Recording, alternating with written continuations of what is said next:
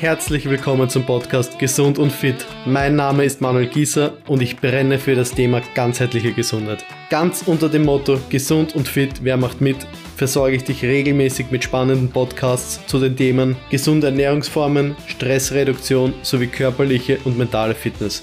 Mir ist es eine Herzensangelegenheit, dich dabei zu unterstützen, noch gesünder und fitter zu werden.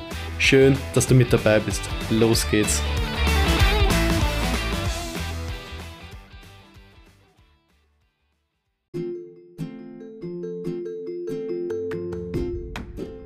Herzlich willkommen zu Folge 7 auf meinem Gesund und Fit Podcast.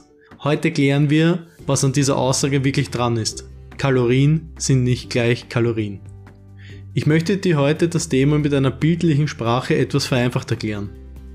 Stell dir mal vor, unser Körper ist eine riesige Stadt mit unzähligen Straßen, Gebäuden und Fabriken, die alle miteinander verbunden sind. Jede Kalorie, die wir zu uns nehmen, ist wie ein Lastwagen voller Baumaterial, das in der Stadt angeliefert wird. Auf dem ersten Blick schaut es vielleicht so aus, als ob jeder Lastwagen die gleiche Menge an Baumaterial aufgeladen hat, aber wenn man genauer hinschaut, wird man feststellen, dass einige Lastwagen voller qualitativ hochwertigen Baustoffen sind, während andere voller minderwertigen Materialien sind. Genau wie diese Lastwagen unterschiedliches Baumaterial liefern, liefern auch Kalorien unterschiedliche Nährstoffe.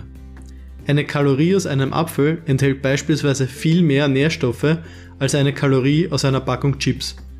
Diese Nährstoffe sind wie die Baustoffe, die unser Körper benötigt, um die verschiedenen Gebäude und Fabriken in unserer Stadt aufrechtzuerhalten und zu reparieren.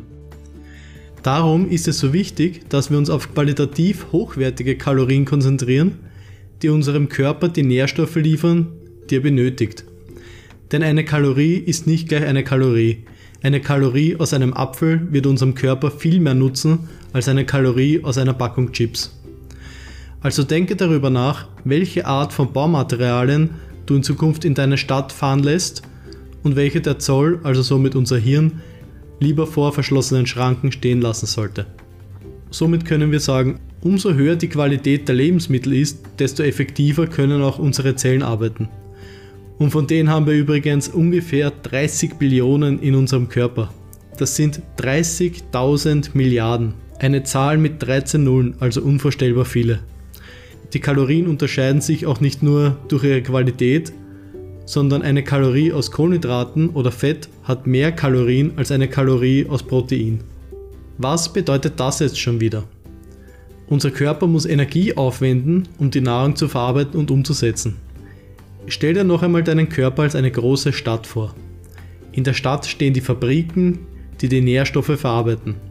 Diese Fabriken werden von unseren Kraftwerken, den sogenannten Mitochondrien, mit Energie versorgt.